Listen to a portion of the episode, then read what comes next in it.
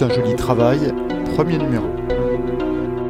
Il me semble que la loyauté euh, joue un rôle de plus en plus important en matière de négociation euh, d'entreprise.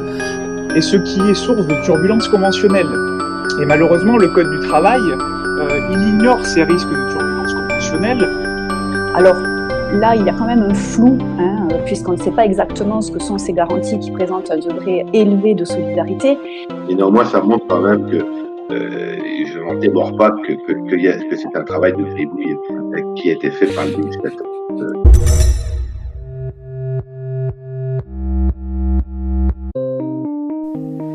Dans une ambiance étrange et bien calme de confinement, à un moment où, par la force des choses, les universitaires, les avocats et plus généralement les professionnels du droit ont dû s'approprier les technologies pour maintenir leur activité, et eh bien de ce confinement forcé a surgi une question.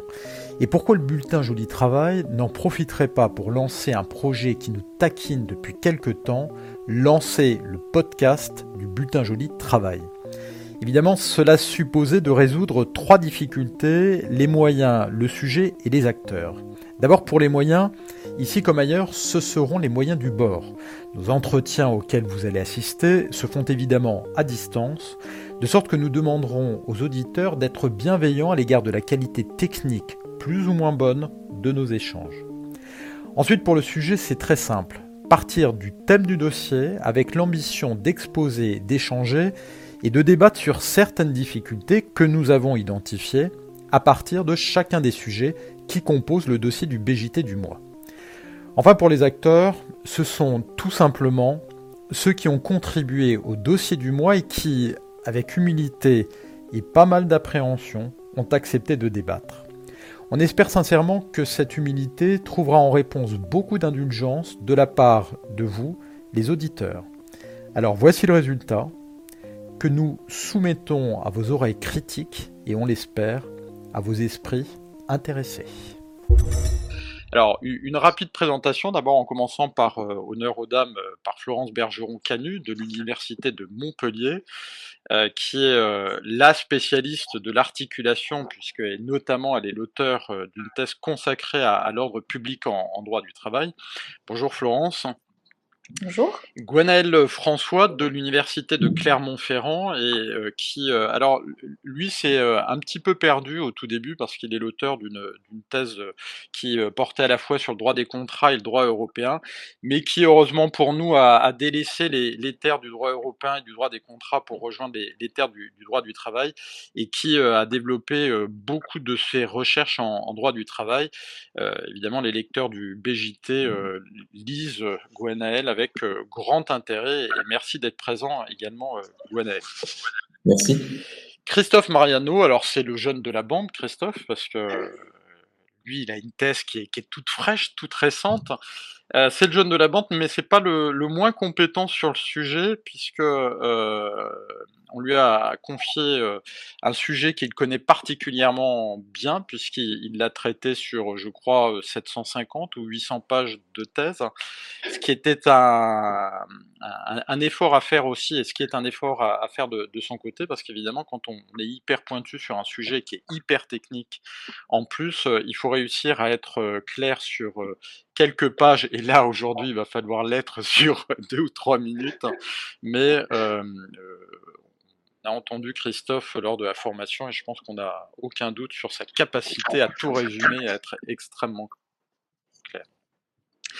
Bien sûr, nous avons le Grégoire Loiseau, professeur à l'école de droit de la Sorbonne, co-directeur du bulletin Joli Travail, euh, Grégoire Loiseau, qu'on ne présente pas, qui euh, lui aussi euh, trahit le droit du travail parfois au profit du droit des contrats et au profit du, droit des personnes mais euh, qui, pour notre grand bonheur, consacre une, grande partie de ses recherches au, droit du travail et on va dire même une énorme partie de son temps au droit du travail et, merci également de, participer. Et enfin, euh, moi-même, Arnaud Martinon de l'université euh, Panthéon-Assas Paris 2, également co-directeur avec, avec Grégoire de, de, la revue et je participe à la fois en qualité d'animateur et puis également de, de contributeur puisque avec euh, mon collègue Jean-François Césaro de l'Université de Paris 2, nous avons rédigé un article portant sur la garantie de rémunération. Voilà pour la présentation des, auteurs du dossier. Alors maintenant, un, mot à, propos du, dossier lui-même avant de donner la parole aux, chroniqueurs. Alors pourquoi ce dossier? Euh, D'abord parce qu'il est un peu le, doublon, le, compagnon écrit de la formation que nous avons assurée le vendredi 13 mars dans une ambiance un peu étrange de pré-confinement.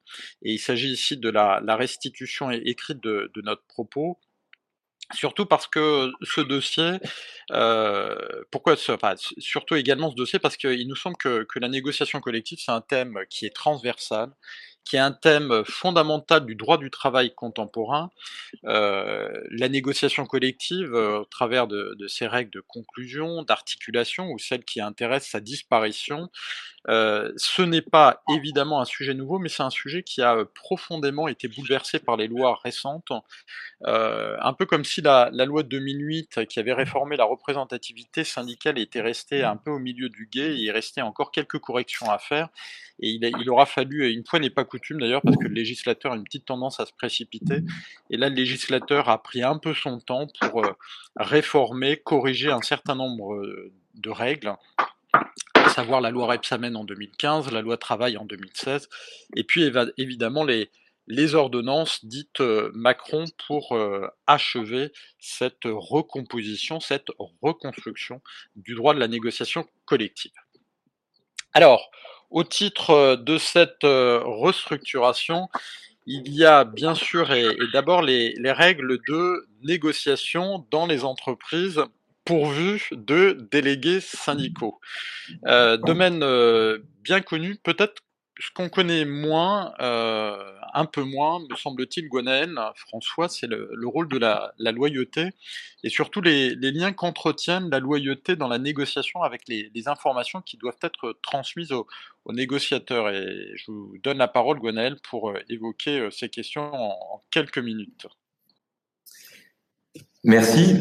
en effet, euh, il me semble que, et ça n'aura pas échappé aux, lecteurs du BJT, il me semble que la loyauté euh, joue un rôle de plus en plus important en matière de négociation euh, d'entreprise avec les délégués syndicaux.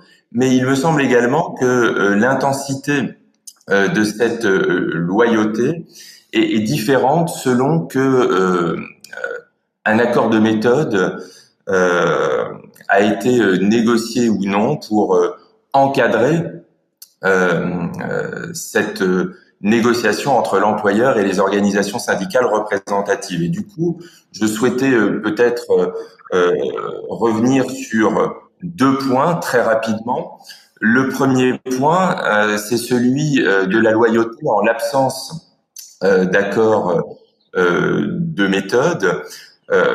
En l'absence d'accord de méthode, moi, il me semble que cette loyauté, elle est euh, plus limitée puisque la jurisprudence, finalement, euh, se contente de sanctionner les comportements les plus gravement déloyaux, par exemple l'hypothèse où euh, l'on écarte une organisation syndicale de la négociation. Et sur le terrain de l'information, il me semble que la loyauté joue également un rôle plutôt limité, c'est-à-dire que naturellement on va sanctionner euh, euh, l'employeur qui n'a communiqué aucune euh, aucune information, mais finalement au nom de la loyauté, les informations que l'employeur doit communiquer ne sont pas forcément les plus pertinentes ou ne sont pas forcément des, des, informations abondantes. Je vais prendre juste un exemple qui est celui du préalable de négociation pour euh, la détermination du nombre et du périmètre d'établissements distincts. Euh, on le sait, euh, depuis le mois d'avril 2019, la Cour de cassation impose aux employeurs d'engager une négociation loyale avec les organisations syndicales avant de pouvoir unilatéralement déterminer le nombre et le périmètre des établissements distincts. Mais au fond, euh, dès lors que l'employeur aura communiqué euh, quelques informations, c'est-à-dire euh, l'organigramme des, de l'entreprise, les délégations de pouvoir existantes, il pourrait, me semble-t-il, refuser finalement l'ensemble des propositions qui lui sont faites par les organisations syndicales sous réserve naturellement d'y répondre. C'est la raison pour laquelle euh, je pense que euh, pour insuffler, et c'est mon deuxième point, pour insuffler davantage de loyauté dans le cadre de cette euh, négociation des accords, on a tout intérêt à négocier un accord, un accord de méthode, un accord de méthode qui justement permettra accord de méthode qui permettra d'imposer des comportements euh, particulièrement vertueux pour euh, les négociateurs et en particulier pour euh, pour l'employeur. Ça peut être ça peut être par exemple le fait d'introduire une une clause qui interdise, par exemple, aux négociateurs de s'en tenir à une seule proposition. Mais si j'en reviens justement à la question de l'information, ça peut être le moyen de d'imposer à l'employeur euh, de communiquer un certain nombre d'informations particulièrement pertinentes au regard du thème, euh, au regard du thème négocié, des informations qui sont qui soient parfaitement euh, accessibles et compréhensibles euh, par les négociateurs. Et ça peut être notamment, et j'en terminerai par là, ça peut être notamment le fait d'améliorer le temps de préparation euh, des négociations pour euh, euh, la délégation syndicale, c'est-à-dire améliorer ce qui est prévu à l'article L2 143.16 du Code du travail, parce qu'on sait que sur ce point, le créditeur, global est souvent insuffisant. Merci Gwenaël. alors évidemment, moi j'ai une question qui ne va pas vous surprendre, d'autant plus que, et ça me permet d'annoncer le dossier suivant, vous coordonnez un dossier sur le, coronavirus. est-ce que, est-ce que d'après vous, la, loyauté sera appréciée de la même manière, notamment au stade de la négociation collective, dans une, période aussi compliquée que la nôtre et là où il faut aller très très vite? Il y aura sans doute des aménagements puisque, puisque euh, le fait, évidemment, de ne pas avoir, de ne pas pouvoir euh, euh, négocier en présentiel avec les avec les organisations syndicales supposera nécessairement quelques aménagements sur le fonctionnement même de, de cette négociation, mais euh, je dirais quand même l'essentiel doit être préservé. On ne pourra pas encore exclure, euh, exclure une organisation syndicale ou mener, me semble-t-il, des négociations séparées l'essentiel de la loyauté doit quand même être préservé, euh, même dans cette période, euh, même dans cette période d'urgence. Alors ça, ça, ça, je le pense aussi, si ce n'est que je me dis, euh, parce que derrière la loyauté, c'est ce que c'est ce que vous avez développé, c'est-à-dire derrière la loyauté, il y a aussi toute une série d'informations qui doivent être délivrées aux représentants du, personnel dans le cadre de cette loyauté. maintenant, je me dis que les informations qui doivent être délivrées dans une période paisible, on peut avoir un certain degré d'exigence. Est-ce que le degré d'exigence sera exactement le même dans une période aussi compliquée, une période d'urgence qui est celle qu'on connaît aujourd'hui en fait Ouais, on peut, on peut, on peut en douter. Euh, alors après, les négociations qui sont, euh, les, négociations que l'on risque d'avoir dans cette période un peu particulière euh, touchent quand même à des thèmes bien précis. euh, ce sont euh, les thèmes euh, notamment des congés payés, puisque beaucoup d'entreprises ou même des branches tout de suite négocient sur cette question suis pas tout à fait certain que le nombre d'informations à communiquer lorsqu'on modifie euh, euh, les, euh, les dates de congés payés soient des informations relativement nombreuses. Ok, merci beaucoup, merci euh. Alors, euh, évidemment, on reste sur le domaine de, de, la négociation et de la conclusion des, des conventions collectives de travail pour aborder l'autre type d'entreprise, c'est-à-dire celles qui sont dépourvues de, de délégués syndicaux. Et comme je le disais tout à l'heure, on a on a fait appel euh, aux grands grands spécialistes euh, de euh, alors la, la négociation. Euh, il y a un grand débat sur ce point parce que pour beaucoup on parle de négociation dérogatoire. Et, et Christophe Mariano lui a dit que c'était faux la négociation dérogatoire, c'est la négociation substitutive. Et Christophe ne va pas échapper à cette question qui est fondamentale. Pourquoi? Pourquoi la négociation substitutive et pas la négociation dérogatoire? Et puis en, vous laissant la parole, Christophe, après pour euh, aborder la, question de la négociation euh, dans une tranche particulière qui sont les entreprises de moins de 50 et là où il y a une vraie concurrence entre les, modes de négociation. Mais j'aimerais bien quand même vous entendre sur la négociation substitutive au lieu du dérogatoire. Oui, merci Arnaud. je ne veux pas frustrer les, tenants de, la théorie de la négociation dérogatoire. Simplement, le terme dérogatoire, il est déjà utilisé par ailleurs pour les accords dérogatoires. Et donc, il était question de chasser un peu l'ambiguïté euh, de la négociation dérogatoire en substituant eh ben, le terme de substitutif, justement. Parce que substitutif, ça veut plus forcément dire dérogatoire. Ça veut simplement dire qu'on vient remplacer quelqu'un qui n'est pas là de toute façon et qui ne peut pas négocier. Comment pourrait-on déroger à quelque chose alors que le délégué syndical n'est pas là et ne peut pas négocier. Donc c'était surtout sur ce point-là que je proposais de, de, clarifier la notion et de l'appeler substitutif plutôt que dérogatoire. Euh, pour ce qui est, euh, enfin à moins que vous ayez une remarque ah, sur... Non, non, non, bah, pas du tout, évidemment. on ne euh, fait pas une soutenance de thèse, hein, pardon.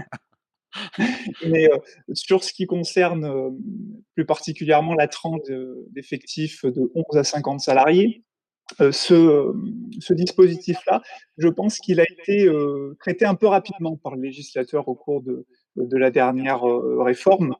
Il a, été traité un peu, un peu rapidement, ce qui provoque, je pense, beaucoup d'inquiétudes. pourtant, sur le papier, on retrouve là un décor qui est relativement familier, avec trois négociateurs auxquels on s'était accoutumé. Il y a l'élu mandaté, il y a l'élu non mandaté, il y a le salarié mandaté. sauf qu'on s'était aussi habitué avec ces trois négociateurs à ce que leur intervention bah, elle soit coordonnée euh, par une règle de priorité. Or, cette règle de priorité, elle a été effacée dans les entreprises de moins de 50 salariés et elle a été effacée euh, au profit d'une situation euh, inédite de concurrence entre les négociateurs. C'est-à-dire que désormais, il y a une vraie rivalité entre élus mandatés, élus non mandatés et salariés mandatés. Et cette rivalité, eh bien qui en profite, c'est l'employeur. C'est l'employeur au stade de l'entrée en négociation puisque désormais, il va pouvoir choisir le format de négociateur qui lui convient le mieux. Et on comprend euh, cette position-là du législateur, puisqu'il a voulu faciliter la négociation collective dans les TPE. Et pour faciliter, il fallait ôter la contrainte procédurale qui pesait sur l'employeur et il fallait lui permettre eh bien, de choisir qui, parmi ces trois-là, sera son co-contractant. Euh, simplement, je ne suis pas sûr que le législateur ait mesuré euh, toutes les implications et toutes les répercussions de cette règle de concurrence au stade non plus de l'entrée en négociation, mais au stade de l'évolution de l'accord collectif. Euh, car euh, lorsqu'un accord est conclu, il faut bien avoir conscience que la concurrence agit toujours. Ce qui fait que les acteurs concurrents de négociation peuvent, sans délai, bah, c'est-à-dire immédiatement, ils peuvent immédiatement réviser et dénoncer la production conventionnelle de l'autre acteur ce qui pose évidemment euh, de, gros soucis et ce qui est source de turbulences conventionnelles. Et malheureusement, le Code du travail, euh, il ignore ces risques de turbulences conventionnelles. Il n'a pas créé, par exemple, de règles de parallélisme des formes pour tempérer un peu le risque d'instabilité conventionnelle. De la même manière, il n'a pas prévu de période minimale qui suivrait la conclusion de l'accord et pendant laquelle les signataires seraient les seuls à même de pouvoir, par exemple, réviser ou engager la procédure de révision de l'accord. Donc on le voit, on a un dispositif euh, qui génère un risque élevé d'instabilité conventionnelle. On a de l'autre côté un code du travail euh, bien qui se détourne de ces risques, qui les ignore, si bien que les seules armes qui, nous restent en tant qu'interprètes, eh ben, ce sont plutôt des remèdes de fortune. Euh, les remèdes de fortune, quels sont-ils? Pour assurer la stabilité conventionnelle Eh bien, je vais faire un clin d'œil à, à mais c'est l'obligation de loyauté l'obligation de loyauté. Pourquoi? Parce que euh, l'employeur qui conclut un accord euh, dans une entreprise de moins de 50 salariés, il est parti à l'accord. Étant parti à l'accord, euh, on lui commande de ne rien faire qui soit de nature à entraver l'exécution de l'accord. Or, est-ce qu'il n'entrave pas l'exécution de l'accord? Lorsque, à un stade précoce d'application de cet accord, il le révise avec un acteur concurrent alors on peut discuter sur ce point, mais moi je pense que l'acteur, l'employeur perturbe euh, l'application de la norme si de manière très précipitée il veut réviser avec un acteur concurrent. Le problème de l'obligation de loyauté, c'est que elle peut certes freiner l'employeur qui souhaite réviser l'accord à un stade précoce de son application, mais elle ne freinera jamais l'acteur concurrent qui lui n'est pas parti à l'accord et qui souhaite dénoncer très rapidement la production conventionnelle de son concurrent. Et là, l'obligation de loyauté, elle ne peut pas agir puisque euh, cet acteur-là, il est tiers à l'accord. Alors ne faudrait-il pas songer à, prendre au pied de la lettre sa position de tiers et se référer eh ben, à la notion de d'opposabilité? L'opposabilité, on le sait en droit civil, elle commande quand même au tiers de respecter la situation juridique qui est née de l'accord. Or, le tiers doit respecter la situation juridique en n'adoptant pas de, de, comportement euh, qui serait de nature à faire obstacle euh, à l'application de l'accord. Donc, ne peut-on pas considérer que l'acteur concurrent de négociation qui viendrait actionner une dénonciation à un stade très précoce d'application de l'accord, ne peut-on pas considérer qu'il s'agit là d'un comportement qui fait obstacle à l'exécution de l'accord. Là encore, on peut le, discuter, mais euh, ces deux remèdes de fortune que l'on trouve dans le silence des textes, euh, ils ne font que mettre en lumière le fait que le dispositif qui est en place aujourd'hui en dessous de 50 salariés, probablement, il n'a pas été maîtrisé par le législateur au moment de sa conception. Moi, c'est ce que je pense aussi, c'est-à-dire que je pense que le législateur n'a pas pris conscience de cette difficulté.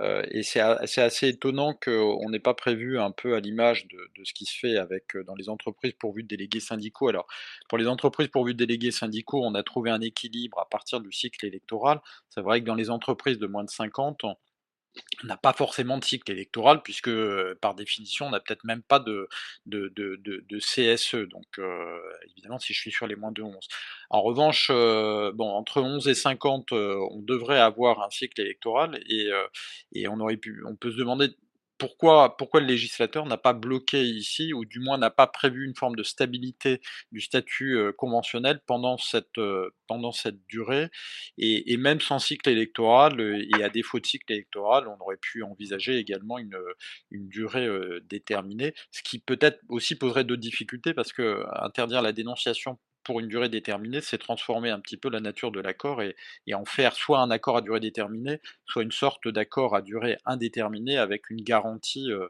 de, durée. Je ne sais pas quel est votre sentiment par rapport à ça. Euh, la proposition novatrice, ce serait peut-être de proposer des accords de cycle dans ces entreprises-là, c'est-à-dire des accords qui, à la fin du cycle électoral, tomberaient d'eux-mêmes, ce qui permettrait aux nouveaux acteurs du, du nouveau cycle, quand il y a un CSE, bien de reprendre la main. Euh, mais bon, là encore, c'est un peu du, du bricolage, mais euh, euh, c'est choquant que dès le lendemain, un élu non mandaté puisse défaire ce qu'a fait hier un salarié mandaté. Alors, on va harmonieusement, tout doucement, passer de la conclusion à l'application des conventions collectives de travail. Et, et, et sur l'application, en fait, on, va évidemment faire ressortir ce qui est un point essentiel, fondamental, pas que du droit du travail d'ailleurs, mais, mais, mais, du droit du travail notamment, qui est la, la question de, de l'ordre public, euh, qui euh, d'ailleurs va nous permettre d'entendre nos, nos, deux grands spécialistes internationaux et intergalactiques de l'ordre public, à savoir Florence Bergeron-Canu, qui est, je l'ai dit tout à l'heure, et je le répète, est l'auteur d'une thèse remarquable, remarquée, intemporelle sur l'ordre public, et puis également Grégoire Euh, avec sa double casquette euh, de contractualiste et de travailliste, et qui lui donne naturellement vocation à, régner sur l'ordre public, plus particulièrement euh, sur les, liens entre l'ordre public et, la liberté euh, conventionnelle. Euh, alors, euh, honneur aux dames, Grégoire, si tu veux bien, je donne la parole à, Florence pour euh, revenir d'abord et, notamment, euh, alors plus que l'ordre public, puisque l'ordre public c'est aussi une question d'articulation, de, de, résolution de conflits en, entre normes, euh, à travers de travers l'articulation, puisque évidemment je vais pas refaire tout, tout, sujet, mais les règles d'articulation ont considérablement évolué et d'ailleurs avec un peu de tâtonnement au début, euh, puisque sur une période assez courte, finalement, on, est passé de l'ordre public conventionnel à une nouvelle réorganisation de l'articulation, parce que les travaillistes, les, les, érudits parlent de bloc 1, bloc 2, bloc 3.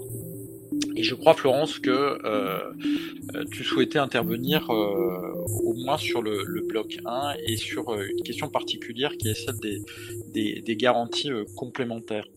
Oui, tout à fait. Euh, je voulais euh, revenir là-dessus parce qu'en fait, au lendemain des, ordonnances du 22 septembre 2017, on m'avait demandé euh, d'écrire ben, un, article hein, sur, sur l'articulation des accords de branche et des accords d'entreprise au lendemain des ordonnances. Et donc, j'avais sans doute un peu trop hâtivement, en ce qui concerne le, le bloc 1, euh, émis l'hypothèse que, euh, en matière de garantie complémentaire donc de, sécurité sociale, euh, on pouvait euh, considérer que ça rentrait effectivement, enfin que les, toutes les garanties de, sécurité sociale rentraient dans le bloc 1. Et l'un des exemples que j'avais donné était le suivant. j'avais dit, imaginons que un accord de branche euh, octroie euh, euh, des, des, garanties aux salariés en congé de maternité et des garanties aux salariés en congé maladie.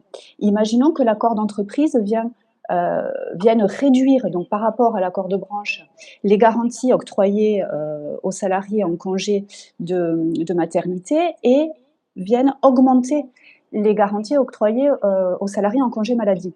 Et donc, j'avais dit, bah, peut-être que le juge considérera qu'il s'agit là d'une garantie au moins équivalente.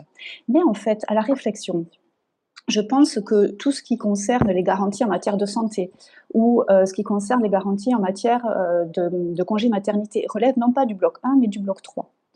Alors euh, pourquoi? Ben Parce que en fait, alors euh, je, précise que je suis pas du tout euh, spécialiste de la protection sociale, hein, mais quand on, lit attentivement donc l'article 2253-1, il ne s'agit pas seulement de, de, renvoyer aux garanties complémentaires de, sécurité sociale, mais il s'agit de renvoyer aux garanties collectives complémentaires qui sont mentionnées à l'article L912-1 du Code de la sécurité sociale. Et pour, pour en avoir discuté avec, avec des spécialistes, hein, même si cette notion hein, de, de, de, garanties qui sont mentionnées à l'article L912-1 du, Code de la sécurité sociale ne, sont pas très claires, hein, il semblerait en tout cas que cela renvoie aux garanties collectives qui présentent un degré, de, un degré élevé de solidarité.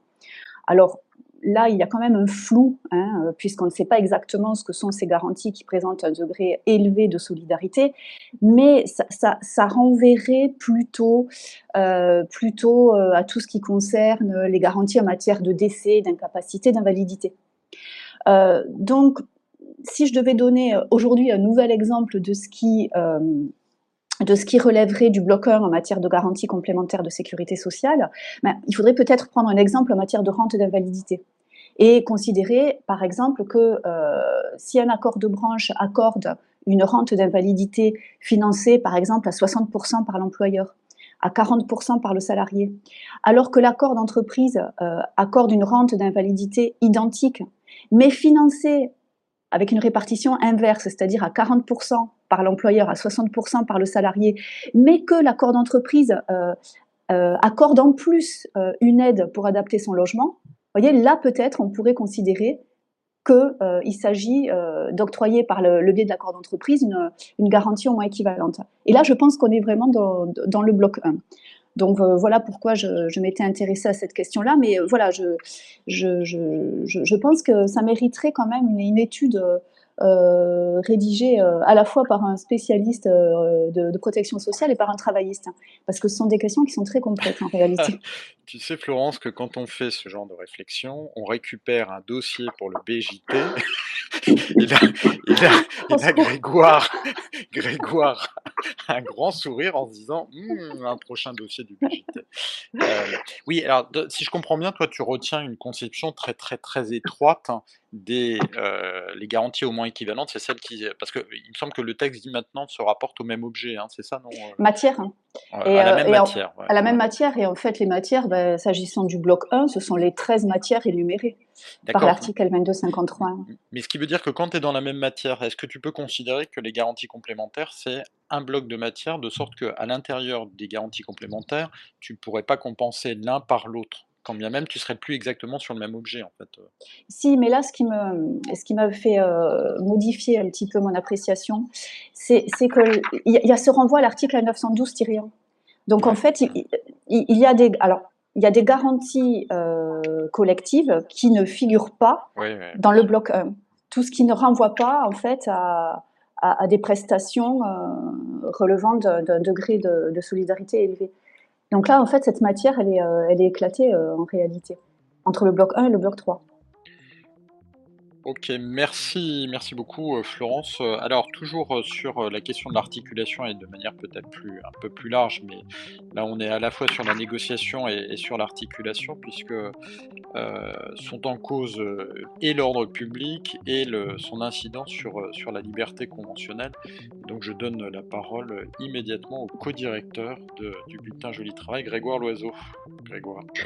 Merci Arnaud. En quelques mots, il s'agit de de revenir sur euh, une vieille notion neuve, euh, pour reprendre la formule de Gérard Couturier en, son temps, c'est-à-dire euh, un objet juridique extrêmement classique qui est l'ordre public et qui a été déstabilisé, et le mot est peut-être même assez faible, par les réformes récentes, la loi du 8 août 2016 et, les ordonnances du 22 septembre 2017. L'ordre public, on le connaît bien, je dirais que c'est le, compagnon de route euh, du droit du, du travail. C'est lui qui a permis de, de, donner un caractère impératif euh, aux normes, aux normes sociales.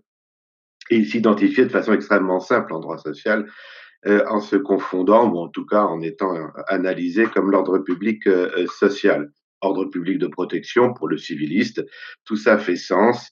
Euh, c'est un ordre public qui protège et qui donc euh, n'empêche pas euh, d'aller au-delà dans un sens plus favorable, même si cette règle de faveur ne se rencontre pas sous ces termes-là en droit commun. le sens et, la, possibilité d'aller en matière de liberté contractuelle au-delà du minimum impératif est, la même qu'en droit, du, qu'en droit du travail. Donc on avait finalement un paysage relativement bien, bien défini, avec comme en droit commun, je me réfère au droit commun parce que la, la césure va s'opérer, euh, avec comme en droit commun un rôle très actif de, de, la jurisprudence pour dégager ce qui relève ou non de, de l'ordre public, avec une subtilité tout de même, mais le droit du travail en connaît beaucoup, euh, de distinguer euh, l'ordre public absolu qui est totalement indérogeable qui ne supporte aucune dérogation, même dans un sens plus favorable, et l'ordre public non absolu, faut-il le qualifier de relatif, euh, qui lui permet une dérogation euh, infavorable. Alors tout, tout, ce paysage finalement euh, que l'on connaît bien, eh bien il faut apprendre à le, à le reconsidérer à l'aune euh, de ce que l'ordonnance, et plutôt la loi du 8 août, puis l'ordonnance de 2017 a, a, introduit, le fameux triptyque euh, ordre public, euh, champ ouvert à la négociation et disposition su, supplétive. Il ne s'agit pas simplement d'une nouvelle présentation de, de l'ordre public, c'est une nouvelle notion, c'est un nouveau sens. C'est à mon sens un, un véritable bouleversement et, qui, au-delà du travail, du droit du travail, peut intéresser euh, les civilistes et le, le droit commun en général pour mesurer la place de l'ordre public par rapport à la liberté, qu'elle soit contractuelle ou qu'elle soit conventionnelle. D'un mot, mais ce sont des choses connues, euh, on a le législateur a conduit à, éclater l'ordre public social classique en deux volets. Le volet considéré comme les règles les plus importantes, qui est euh, l'ordre public du triptyque, et le reste dans les dispositions supplétives. Mais la grande difficulté euh, liée à cette nouvelle présentation, c'est que l'on trouve de l'ordre public dans les dispositions, euh, dans les dispositions supplétives. L'exemple classique, euh, la durée minimale dans un contrat à temps partiel, 20 heures, c'est un acquis social de la loi du 14 juin 2013, c'est de l'ordre public évidemment. À l'issue de l'ordonnance du 22 septembre 2017, cette règle se retrouve dans les dispositions supplétives et peut faire l'objet de dérogation par voie d'accord collectif, certes de branche, mais néanmoins peut-être euh, l'objet de, de, dérogation. Bon, le propos euh, n'est pas de trouver des solutions parce qu'il n'y en a pas. Je crois que le législateur a barbouillé la copie et rendu difficilement lisible euh, ce que l'on avait auparavant. L'ordre public, en tout cas, n'est plus un repère fiable lorsqu'il s'agit de mesurer euh, le degré de liberté, ici de, liberté euh, conventionnelle. Il n'est plus fiable parce que précisément euh, l'ordre public est aujourd'hui une notion à, plusieurs sens et pas simplement à, à plusieurs, à plusieurs applications, ce qui très probablement encore une fois, je, je, je, ne peux pas prévenir l'avenir, mais renforcera le, le, le, rôle de la jurisprudence en, en la matière. C'est-à-dire qu'on, je crois qu'on n'a jamais connu un tel rayonnement textuel de l'ordre public en droit du travail. Il, il, est dans de très nombreuses dispositions expressément formulées. Et euh, paradoxalement, ce rayonnement s'accompagne ou s'accompagnera d'un rôle accru de la jurisprudence pour déterminer les, les degrés d'impérativité et les formes euh, d'ordre public. Et on le voit déjà, et je m'arrêterai là, euh, avec la jurisprudence récente, euh, jurisprudence récente de la Chambre sociale de la Cour de cassation liée en particulier euh, à l'entrée en vigueur des ordonnances de 2017, on a de plus en plus de décisions qui identifient des champs d'ordre public absolu. Ça existait avant, mais disons qu'on trouve de plus en plus de décisions qui distinguent, identifient de, de l'ordre public absolu, ce qui montre le, le travail jurisprudentiel est, certainement loin d'être euh, d'être euh, d'être abouti. D'autant plus que, enfin, euh, j'ai pas fait une recherche systématique, mais je, trouve qu'il y a un certain temps, alors d'abord c'était relativement rare les décisions qui pouvaient faire laisser entendre qu'il y avait de l'ordre public absolu, mais sans qu'on cite exactement, sans qu'on on fasse référence exactement à, l'expression ordre public absolu, alors qu'on voit très bien que dans les dernières décisions, et évidemment je pense à toutes celles qui sont post-2008, euh, après la loi de 2008, euh, que, que, là le juge n'hésite plus à bloquer les choses en, utilisant l'expression ordre public euh, absolu, et ce qui est sans doute d'ailleurs un, peu rassurant pour le lecteur, parce qu'au moins on sait qu'on est vraiment dans le champ plutôt qu'à se poser la question de savoir si le juge a voulu faire de l'ordre public absolu mais je ne sais pas trop quelle est la, signification par rapport, par rapport à cet ordre public absolu. Et, là où je te rejoins, mais bon, là je pense qu'on est plusieurs sur ce, sur ce point, c'est que c'est vrai que dans les dispositions supplétives, on trouve de l'ordre public absolu, et dans le champ de la négociation, on trouve aussi de l'ordre public absolu. C'est-à-dire, il y a quand même pas mal de dispositions où on explique aux négociateurs ce qu'ils peuvent faire avec quand même un plancher, un plafond, de sorte qu'on voit bien qu'il y a une liberté, mais qui n'est quand même pas tout à fait totale. Et, je vois que Florence s'anime et, veut intervenir aussi. oui, Florence.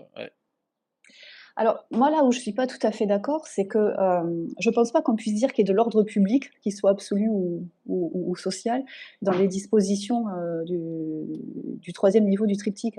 Parce qu'on a, là, on est vraiment sur les dispositions supplétives. Donc, euh, ce qui est supplétif, par définition, c'est le contraire de ce qui est impératif et de ce qui est d'ordre public.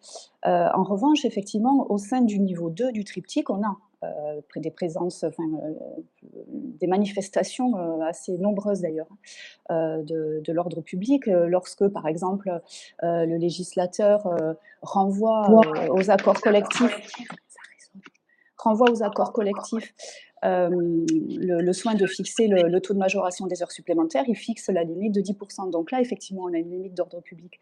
Mais peut-être pour revenir à l'exemple euh, donné par Grégoire tout à l'heure, euh, en ce qui concerne la durée minimale du travail à temps partiel, cette durée, effectivement, était fixée par le législateur au lendemain de la loi du 14 juin 2013. Donc elle était cette durée minimale de 24 heures était, euh, était euh, d'ordre public, hein, ce, plancher. Euh, moi, je dirais d'ordre public social, en fait, puisqu'on pouvait aller au-delà. mais désormais, en fait, au lendemain de, la loi du 8 août 2016, c'est à l'accord de branche qui a été confié le soin de fixer la durée minimale. donc la durée minimale de 24 heures devient supplétive.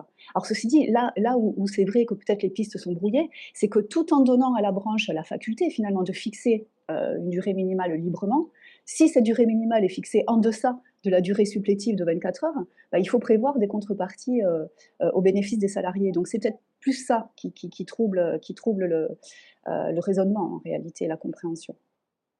Tout à fait. Je, rebondis juste sur, deux points. Mais sur ton observation, effectivement, dans les dispositions supplétives, l'ordre public n'est pas absolu. On, lui trouve néanmoins un rôle qui est quand même très spécifique, c'est-à-dire que euh, pour ce qui a d'ordre public dans les dispositions supplétives, c'est un ordre public qui ne fait pas obstacle à la liberté conventionnelle, mais qui fait obstacle à la liberté contractuelle. Autrement dit, on a aujourd'hui un référent ordre public qui n'a pas forcément les mêmes implications selon qu'on est sur le terrain conventionnel ou contractuel. Alors le travail, je me dira, qu'il s'agit d'accords juridiques très différents. Euh, l'un est un, accord collectif, voire un contrat collectif, et l'autre euh, des contrats individuels. Et néanmoins, ça montre quand même que, euh, je n'en démords pas, que, que, que, c'est un travail de gribouille qui a été fait par le législateur. Ah, là, là, on est d'accord. D'accord. Bah, écoutez, on vous invite à, à revoir la copie du législateur. Bien, je, je termine, euh, euh, je termine en, évoquant euh, un dernier temps dans, dans cette négociation collective, c'est peut-être le temps du crépuscule, c'est-à-dire lorsque cette convention collective de travail elle disparaît totalement ou elle aurait pu ou elle aurait dû disparaître totalement. C'est-à-dire que je suis dans, dans le cas d'une dénonciation, d'une mise en cause, sans accord de substitution, sans accord d'adaptation, sans accord de, de transition. Et euh, jusqu'à une période récente, euh, il faut rappeler qu'il fallait maintenir euh, les énigmatiques, mystérieux avantages individuels acquis qui étaient euh, la source de, grands moments de solitude lorsque on faisait cours sur ce point et qu'il fallait expliquer ce que c'était qu'un avantage individuel par opposition au collectif ou, acquis par opposition au, au virtuel. Alors, évidemment, désormais, il n'y a plus d'avantage individuel acquis, et désormais, depuis la, loi de 2016, il faut maintenir la rémunération perçue, il faut une garantie de rémunération, et depuis 2018, cette garantie de rémunération, elle peut prendre la forme d'une indemnité différentielle. Bon, je ne vais pas revenir évidemment sur tout le, tout le sujet, simplement pour, euh, pour attirer l'attention sur un point particulier, c'est l'évolution entre le texte de 2016 et le texte de 2018. Donc sur une période qui est très courte parce que je pense que le législateur a pris conscience d'une difficulté qui est la, constitution du, panier de la garantie de rémunération, c'est-à-dire ce qu'on met dans ce panier, dans cette garantie de rémunération. Le texte nous dit il faut prendre les rémunérations au cours des 12 mois qui précèdent la fin de la période de, survie, mais en revanche, le, législateur au départ euh, faisait référence euh, euh, à la rémunération due en application de la convention collective de travail. Ce qui pouvait donner l'impression que cette garantie de rémunération, elle ne concernait que la rémunération conventionnelle, que les avantages en termes de, rémunération qui étaient versés aux salariés en application de la convention collective de travail et à l'exclusion de toute autre sorte de rémunération et précisément celle liée euh, versée en application du, du, con, du, contrat de travail. Alors, il y, avait, une vraie ambiguïté sur ce sujet-là, et ce qui est un sujet fondamental, parce qu'évidemment, ça peut tout changer lorsque il va falloir calculer cette garantie de rémunération.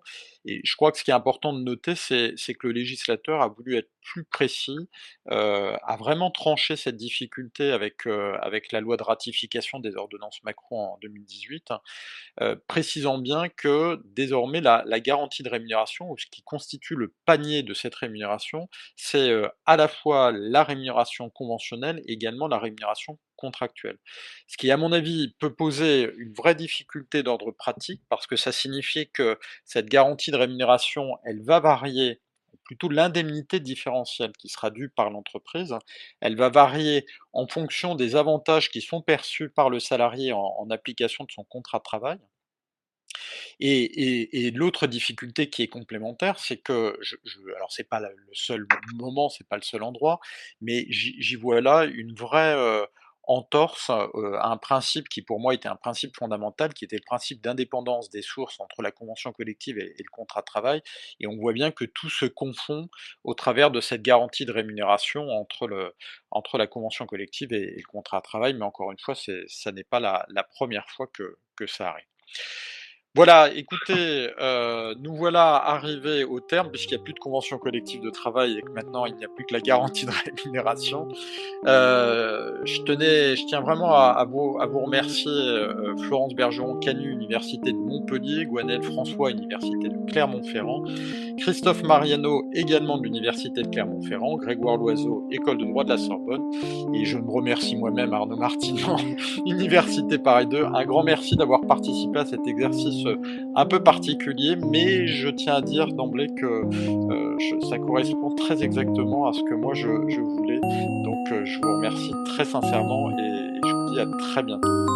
Merci à toi Arnaud, à bientôt. À très vite. À bientôt, au revoir. Au revoir.